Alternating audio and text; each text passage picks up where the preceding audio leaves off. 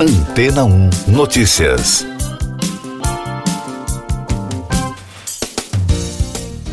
Bom dia!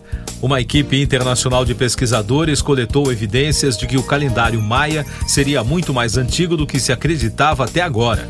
De acordo com a investigação, o método de marcação do tempo teria mais de 3 mil anos. O estudo sobre a descoberta, assinado por pesquisadores do Instituto de Estudos Antropológicos e Espaciais da Eslovênia, da Universidade do Arizona e da Universidade Colgate, em Nova York, foi publicado na revista Sciences Advances usando a tecnologia LIDAR ou radar laser, que possibilita o trabalho de mapeamento a partir do uso de laser aerotransportado, os especialistas descobriram mais de 400 estruturas mesoamericanas na costa do Golfo do México. As edificações foram construídas com base em uma orientação solar, coincidindo com o nascer do Sol em datas entre 11 de fevereiro e 29 de outubro do calendário gregoriano, que somam os 260 dias do calendário maia. Os cientistas afirmam que o mais antigo desses documentos data de cerca de 1100 anos antes de Cristo, na época conhecida como período formativo. O resultado sugere que o calendário de 260 dias é pelo menos tão antigo quanto isso. Se os pesquisadores estiverem corretos, isso significa que os maias já usavam o Shok-Id, ou Ordem dos Dias, quando ainda estavam em transição de um estilo de vida caçador-coletor para um estilo de vida agrícola. Ivan Spratt, coautor do estudo e pesquisador da Academia Eslovena de Ciências e Artes, disse que as orientações descobertas refletem uma visão de mundo complexa na qual o conhecimento astronômico condicionado por preocupações práticas estava entrelaçado com conceitos religiosos da cultura maia. Mais destaques das agências no podcast Antena 1 Notícias.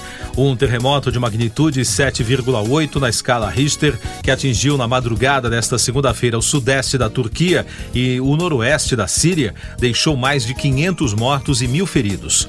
O abalo ocorreu às 4 horas e 17 minutos, horário local, e o seu epicentro foi próximo à capital da província de Gaziantep.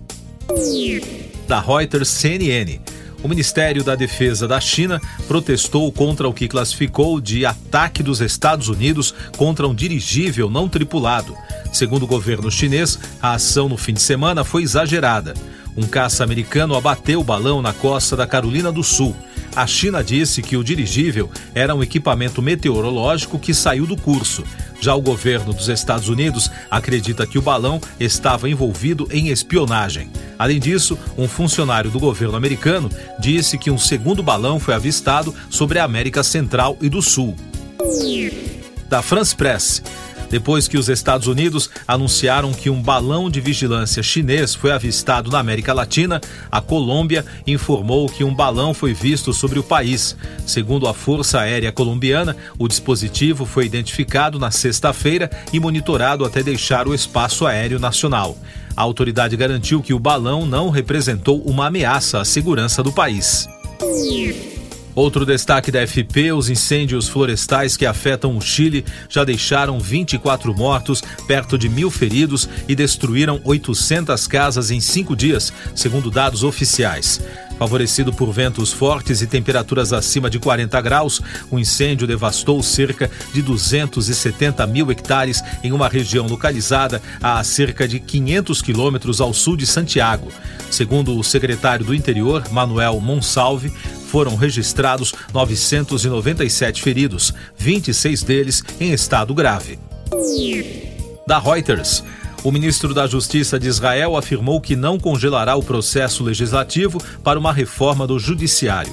Os comentários de Yariv Levin ao canal 13 da mídia hebraica ocorreram após uma declaração no domingo do presidente israelense Isaac Herzog, pedindo que o processo fosse temporariamente interrompido. A reforma foi duramente criticada por militares locais e governos de outros países e da ANSA, a Itália estava sob um maciço ataque cibernético por meio de ransomware no domingo, informou a Agência para a Cibersegurança Nacional. Essa modalidade de ataque faz com que as vítimas precisem pagar para os criminosos para recuperarem seus acessos. Segundo a nota do órgão, os técnicos detectaram dezenas de sistemas comprometidos e alertaram que muitas pessoas estavam com equipamentos expostos. Eu sou João Carlos Santana e você está ouvindo o podcast Antena 1 Notícias, agora com os destaques das rádios pelo mundo. Destaque em quase todas as emissoras, Beyoncé se tornou a artista mais premiada da história do Grammy, com o recorde de 32 vitórias ao conquistar o prêmio de melhor álbum dance eletrônico pelo elogiado álbum Renaissance na noite de ontem nos Estados Unidos. Outro destaque da festa da música realizada em Los Angeles foi o cantor Harry Styles, que ganhou o prêmio de álbum do ano pelo seu terceiro disco, Harry's House. Ainda nos Estados Unidos, da rede iHeart, uma das estrelas da série Stranger Things, o ator Finn Wolfhard, deu aos fãs uma dica sobre quando os novos episódios devem ser lançados. Em entrevista a GQ, onde respondeu às perguntas dos fãs, Wolfhard disse que faria 22 anos quando a próxima temporada do programa fosse lançada. A pista levou os seguidores fazerem as contas e a data definida foi 2025. Por enquanto, tudo o que se sabe sobre a quinta e última temporada do programa é que começou a ser escrita no ano passado, terá oito episódios e está programada para começar a ser filmada em maio. Da Fox News, Smokey Robinson e o fundador da Motown, Barry Gord, foram homenageados no Music Cares Personals of the Year na noite de sexta-feira, antes do Grammy Awards. O cantor de 82 anos e o executivo aposentado de 93 foram os primeiros a receber a homenagem, que reconhece personalidades da indústria da música por suas realizações artísticas e dedicação à filantropia.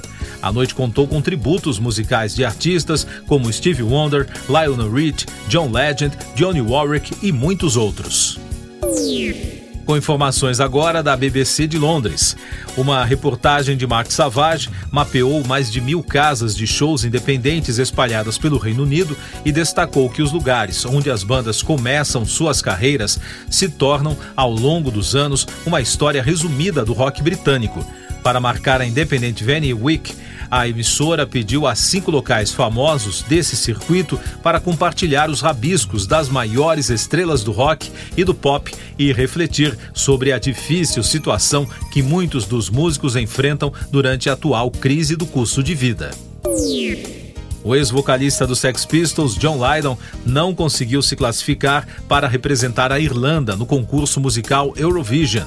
O cantor de 67 anos esperava que sua música Hawaii, sobre sua esposa Nora, que vive com Alzheimer, fosse escolhida para trazer consciência para a doença. Em vez disso, a banda Wild Youth foi escolhida para hastear a bandeira irlandesa no concurso de música em Liverpool em maio.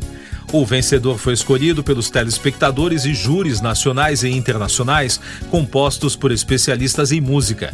O grupo Public Made Limited de Lydon fazia parte dos seis artistas que se apresentaram no Late Show da TV irlandesa na noite de sexta-feira. Siga nossos podcasts em antena1.com.br. Este foi o resumo das notícias que foram ao ar hoje na Antena 1.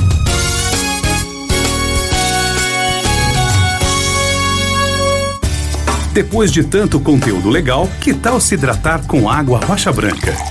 O consumo regular de água durante o dia traz benefícios para a saúde, como, por exemplo, manter a pele bonita e hidratada. Rocha Branca, da fonte direto para sua Depois de tanto conteúdo legal, que tal se hidratar com água rocha branca?